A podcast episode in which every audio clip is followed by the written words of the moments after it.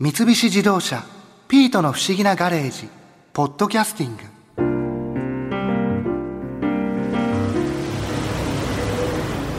はあ今日はなんだか散々だったな N 博士の庭のサウナは壊されるし薫さんには裸を見られそうになるし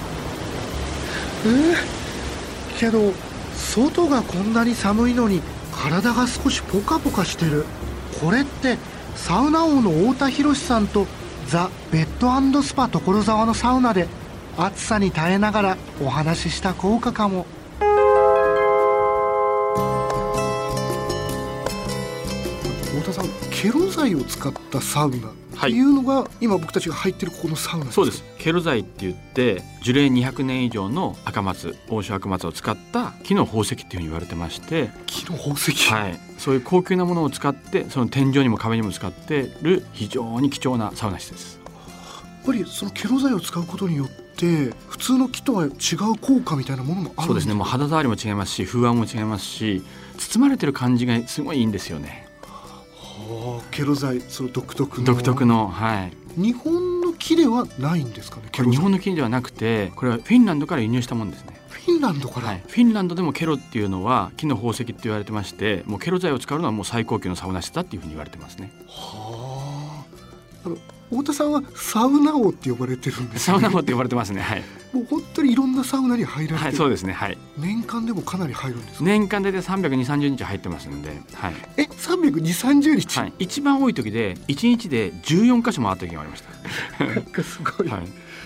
その中でもやっぱりここのケロ剤を使ったサウナっていうのはやっぱり特別なんです、特ね、別ですねここにはそのもう一つあるんですよね隣にあるんですよもう一つさっき言ってた地獄サウナっていうそうなんです地獄なんですよ普通サウナって発汗するために入る気持ちいい部屋が大体サウナって言うんですけどここはあの気持ちいいんじゃなくて痛いんですよねえサウナに入っていたいそうなんですだからこれがおかしいんですけどね入るとちょっと目が痛くなったりとか肌がヒリヒリしたりとか するんですよねえなんでそんな痛いんですか実は唐辛子とかタバスコとか要はその辛いエキスをたくさん入れてるサウナなんですよそのエキスそうがなんです蒸気であの蒸気だけではなくて実はそこにあの容器があってそこにもう満帆に入れてあるんですようわ その扉を開けた瞬間にヒリヒリするっていうやだ 嫌ですよねでもね唐辛子とかなんかってカプサイシン効果とかあるじゃないですかですから発汗しやすかったりとか体にいい部分もあるんですよね一概に痛いだ一け概ってにいう痛いだけっていうわけじゃなくてそういういい効果もあったりするんで、まあ、一応サウナ室としてはまあ毛色が違うってい うか異質なものはありますけどでも効果がなくはない日本でもここしかないですからね普通痛いサウナってないですからうんでもなんかやだな痛いサウナって聞いたことないですよですよねでそこで実は毎週金曜日にロウリュウっていうのをやってるんですよロウリュロウリュウっていうのはサウナストーブの上に石が乗ってたりするんですねサウナストーンそれに水をかけると蒸気が発生するわけですけどその上がった蒸気を一人一人熱波を熱波なんですけどねその蒸気を仰ぐっていうサービスをロウリュウっていうんですけどその状況を仰ぐそうなんですそれ仰ぐっていうのは、はい例えばうちわみたいなものとか何かでそこううですそう風をはい送そうるでっすていうことなんですか、そうです大きなうちわであったりあとはバスタオルとかそういうタオルを使ったりっていうことでやってますそれを仰ぐ人が入ってくるっていうことなんですか、はいね仰ぐ人が、まあ、熱波師とかロウリュウマイスターその人が入ってきて一人一人に仰いでくれます一人一人にやってくれるんですよ、それ順番にこう仰いでって順番に そういうのを、まあ、日本全国ロウリュウっていうのが今ちょっと流行っててやってるとこが増えてきてるんですけど所沢のベッドサも実はやってるんですよでもやってるのがその地獄サウナ室でやってるんですねあ今僕たちが入ってるここじゃない そうなんです隣でやってるんで隣すでやよってるんですよでも仰ぐってことは熱くなるし痛いし でこれあの普通はスチームサウナの中とかで絶対やらないんですよね普通はそのこのケロ今入ってる方のサウナ室でやるのが普通一般的なんですよでもその地獄サウナの方でやることによって実は上に水滴が溜まってるんですね実は天井に天井にはいそれを仰ぐと上からめちゃくちゃ熱い水滴が体中に全身に落ちてくるんですよあだから通常味わえない熱さと痛さを味わえるっていう これもまた日本初なんですけどねーなんか拷問みたいな、まあそうそうなんですですんでこれは気持ちよくなるためにやるんじゃなくてこれ修行なんですよ耐えられるかどうかっていうこれはこれを味わってしまうとこの後の水風呂がめちゃくちゃ気持ちよく感じるんですよそれやった後のやっ水風呂た後の水風呂がいつもの水風呂と違ってより快感を得られるんですよほーそれがみんな好きだから老流をやってもらいたくてやってるとこに行くんですねそっかどのサウナでもやってるわけではないってどこのとやサウナでもやってるわけではないんですよやってるとこを探していかなきゃならない今はそのやってるところがどんどん増えてきてる増えてきてますねあの全国的に増えてきてますこれ水風呂もやっぱり第一なんですか水風呂はもうめちゃくちゃ大事ですねサウナーっていう人たちはやっぱり水風呂が冷たいのが好きなんですよサウナの後水風呂に入った後により高い快感を得たいと思ったら冷たい水風呂の方がいいんですね普通の水風呂ってなると大体温度はどれくら大い体一般的な温浴施設では18度ぐらいです基本はそれくらいなはんいです、、でもそれだとサウナーっていう人たちは18度に入るとみんなぬるいって言うんですよで中には暑いっていう人もいるんですよ中には18度だとやけどするっていうふうに言ってる人もいるんです よすごいですねそうなんですよねえそういう本当に好きな人たちは何度ぐらいの水風呂だと気持ちいいってなる大体14度ぐらいとか13度ぐらいだと水風呂から出たらもうすごい快感の波状攻撃が来るんです よねその波状攻撃を得るためにはめちゃくちゃ高い温度のサウナとかロウリュの後急激な発汗作用を催した後に超冷たい水風呂に入った後に波状攻撃が来るんですよねそうするともうそのまま宇宙へトリップできるともう相当気持ちいいことになるんですね もうめちゃゃくちゃ気持ちいいですよ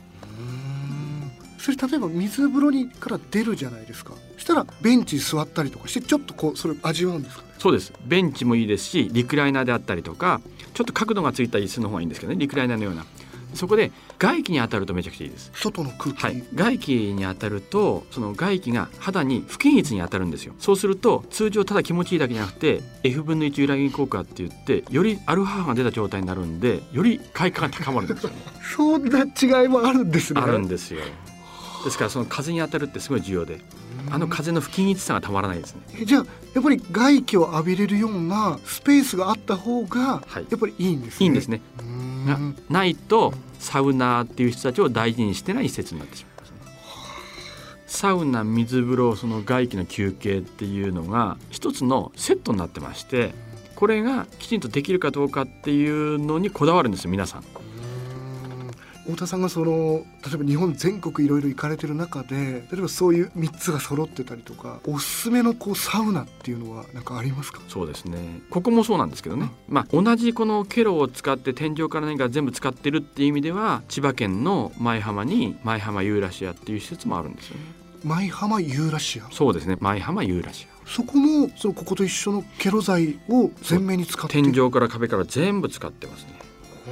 でさららに言うとフィンランドから職人を招いてそのサウナ室を作らせたりもしてますね。こだわり方がすごいんですねそうですねでも実際そのサウナ室に入っていると「えここどこなのこれ北欧なの?」とか「ヨーロッパなの?」っていうふうに思ってしまうえー、そんなにやっぱり本場の職人さんが作ると違ってくるんですね違いますねそのサウナ室に入ると本当にそれは感じますねそこはローリもやってるんですかやってますね非常にいいサウナ室ですね舞浜だったら車でもすぐ行けるぐらいのそうですねまあ車でもすぐ行けますし送迎バスが出てますかね舞浜ユーラシアの送迎バスが舞浜の駅からうーんえディズニーランドの近くなんですかディズニーランドの近くなんで実は岩盤浴があって岩盤浴の方にもサウナ室があるんですねでそのサウナ室からはディズニーランドが見えますあー汗かきながら 私も、ね、見ててもなんかちょっとねあれ ですけどまあなんか不思議な感覚不思に議ですけどねでもサウナーの人たちはディズニーランドに行くよりもやっぱりサウナに行く方を取るんですよねまあ ディディズニーランドには申し訳ないですけど、ええそれぐらい サウナが好きだってこそとうなんでですすよねよもう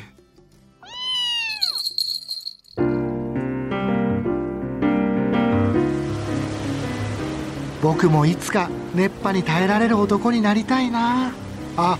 でもぼっこさんの熱波は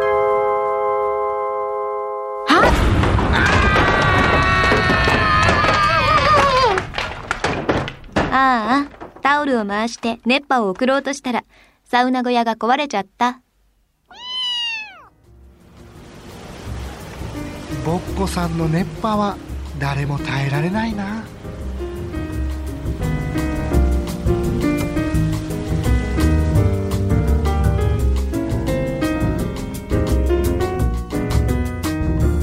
三菱自動車ピートの不思議なガレージポッドキャスティングこのお話はドライブアットアース三菱自動車がお送りしました